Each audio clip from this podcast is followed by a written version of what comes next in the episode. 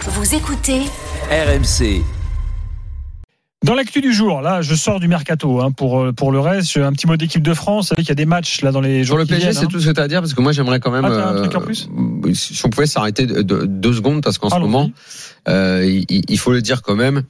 Euh, toutes les rédactions sont et nous de, je, je nous mets dedans un peu en ébullition effectivement un peu comme l'année dernière d'ailleurs autour euh, évidemment du nom du coach et des recrues. Sur les recrues c'est allé assez vite parce que là maintenant on est à a priori il y a huit nouveaux joueurs qui devraient arriver et on est à peu près à la moitié puisque donc euh, aidez-moi mais Asensio et euh, Skriniar et Ugarte c'est fait. Euh, on est plutôt pas mal avancé enfin il y a discussion avec avec Marcus Thuram euh, Gundogan euh, en fin de contrat je pense que le PSG va vite se mettre dessus après, il manquera un ou deux gros coups. Bernardo Silva, on sait très bien que Campos euh, a les liens pour euh, pour discuter directement avec lui. Donc, Et Thuram aussi qui peut. on voit à peu près la tournure que peut prendre le le, le recrutement et on sait que l'idée de Luis Campos c'est vraiment d'insister sur euh, sur sur l'équipe et euh, et le collectif. Pourquoi je disais que euh, les rédactions sont un peu en ébullition et que c'est un peu compliqué, comme ça l'a été l'année dernière d'ailleurs autour autour du coach. On, on l'a beaucoup expliqué, mais il faut, il faut vraiment le redire. C'est particulier. Je me souviens de Jean-Baptiste Guégan qui était là hier et qui expliquait d'un point de vue politique les différences qu'il peut y avoir entre l'Arabie Saoudite et le Qatar et la façon de fonctionner. C'est qu'aujourd'hui, on a donc un homme qui est censé gérer tout ça, c'est Luis Campos. Aujourd'hui, Campos, il a, comment dire, il a tout préparé. Pour schématiser, on va dire, il a son petit cahier. Il a vu ce qui allait pas. Je crois que c'est quelqu'un qui connaît le foot, euh, évidemment, et même très bien. On peut pas lui enlever ça, c'est impossible.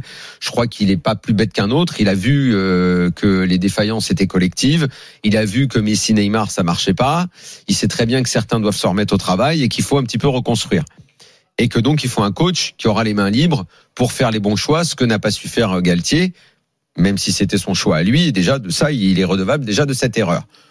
Bon, il veut, avancer. Il a préparé son petit cahier, il est allé à Doha, il a présenté toute sa petite liste et d'entraîneurs et de joueurs.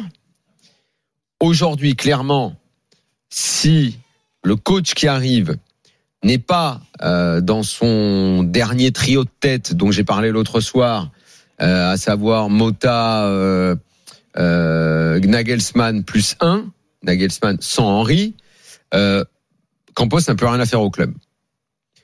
Lui dit évidemment que je serai là, mais le fonctionnement qatari jette toujours un trouble. Parce que beaucoup de gens dans les rédactions, comme l'année dernière avec Zidane notamment, reçoivent des informations, mais qui émanent du, de- des- des- du centre du pouvoir qatari. Euh, C'est les sociétés de cours qui disaient bien Jean- Jean-Baptiste tout à l'heure. les gens, dire- les gens sont proches vraiment du pouvoir. les- Ils, ont des sociétés de informations. cours sont les, sont les sociétés de rumeurs, de sociétés de, de, de, de comme ça, d'écrans de fumée. C'est toujours très difficile de savoir où se trouve le, le centre du Et pouvoir. ce sont des gens qui veulent tellement être proches du Voilà. pouvoir, qui veulent avoir les informations, les donner et dire j'ai participé à la décision. Et, il faut qu'on fasse nous très attention parce qu'on on peut être euh, on peut être piégé, on parle parce que ce sont des gens souvent très importants et très proches du pouvoir et ça donne une sorte de confusion généralisée et même pour Luis Campos c'est très compliqué hein.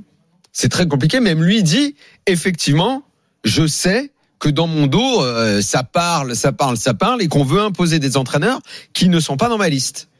Et si jamais c'est un entraîneur qui n'est pas dans les trois que j'ai cités, honnêtement, ça veut dire que Campos ne compte, ne vaut rien dans ce club. Et au- auquel cas, il doit partir. En tout cas, qu'il n'est pas considéré comme étant la tête, Ah non, non, la c'est tête pensante. hein. euh, si non, mais c'est pour, si gérer les affaires courantes, quoi. si c'est pas un gars de ceux de, de ceux que, euh, que j'ai dit que je sais, il, ça veut dire qu'il ne vaut rien, il peut partir. D'accord, mais Il peut partir. Ce que je veux dire, c'est que dans la conception que peuvent se faire les Qataris, qu'on peut essayer d'imaginer, c'est de dire que Luis Campos, bon, c'est euh, c'est celui qui va gérer les affaires courantes du sportif et que les nominations prestigieuses appartiennent euh, à la source du pouvoir. Ça voudra dire qu'il a rien à Voilà. faire là. Il faudra qu'il s'en aille parce que ça veut dire qu'on on ne lui a n'a voudra dire laissé. toujours la même chose, c'est-à-dire que ça fonctionne euh, à l'envers et que, et que Et- les- c'est les gens les plus éloignés du terrain qui décident de ce qui se passe Et sur le on terrain. lui aura donc, pas, on lui aura pas laissé étrange. décider de qui doit diriger l'équipe, auquel cas il a plus Non, rien à faire. après, il y a quand même une, il a quand même une pierre dans la chaussure. Le pauvre, c'est quand même, euh, c'est Galtier. Oui, oui, bien sûr. C'est que Galtier, ça, ça l'a pas aidé euh, politiquement. Moi, j'étais très surpris quand il a nommé Galtier. J'étais euh, parce que pour ce que tu dis, parce à que le mec jusqu'au bout, je n'y ai jamais cru. J'ai jamais cru qu'il ferait admettre cette, Qu'il a pris cette un idée au. Qatar. il a pris un énorme risque en fait en, Mm. En, proposant tout de suite Galtier et que le Qatar l'ait suivi. Euh, il a été quand même pieds et poings liés au destin de Christophe Galtier. D'ailleurs, il voulait le prolonger lui.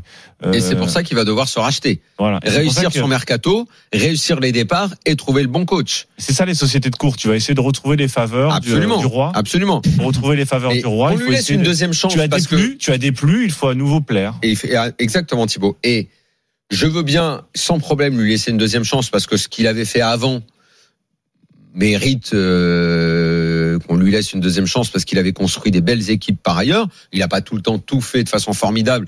Mais honnêtement, quel directeur sportif aujourd'hui dans le foot ne se trompe jamais ou euh, prend... Alors après, il y a, il y a toujours ce truc un peu de Ah, c'est pas de la magie, hein. C'est normal. non, mais après, il y a toujours, de- il y a toujours ce truc de, il travaille, il travaille avec les amis. On l'a souvent dit nous aussi. On sait très bien sa relation avec Mendes. Euh, bon, après, il faut savoir que ce milieu des agents, tu trouveras pas un agent ou un directeur sportif qui dit du bien d'un autre. Les mecs ne font, ne font que se tailler Bah, entre en même temps, agents. ils sont en concurrence entre permanente. temps, ils sont tous amis. Parce que, parce ouais, qu'ils sont en concurrence, Mm. parce qu'ils sont en concurrence.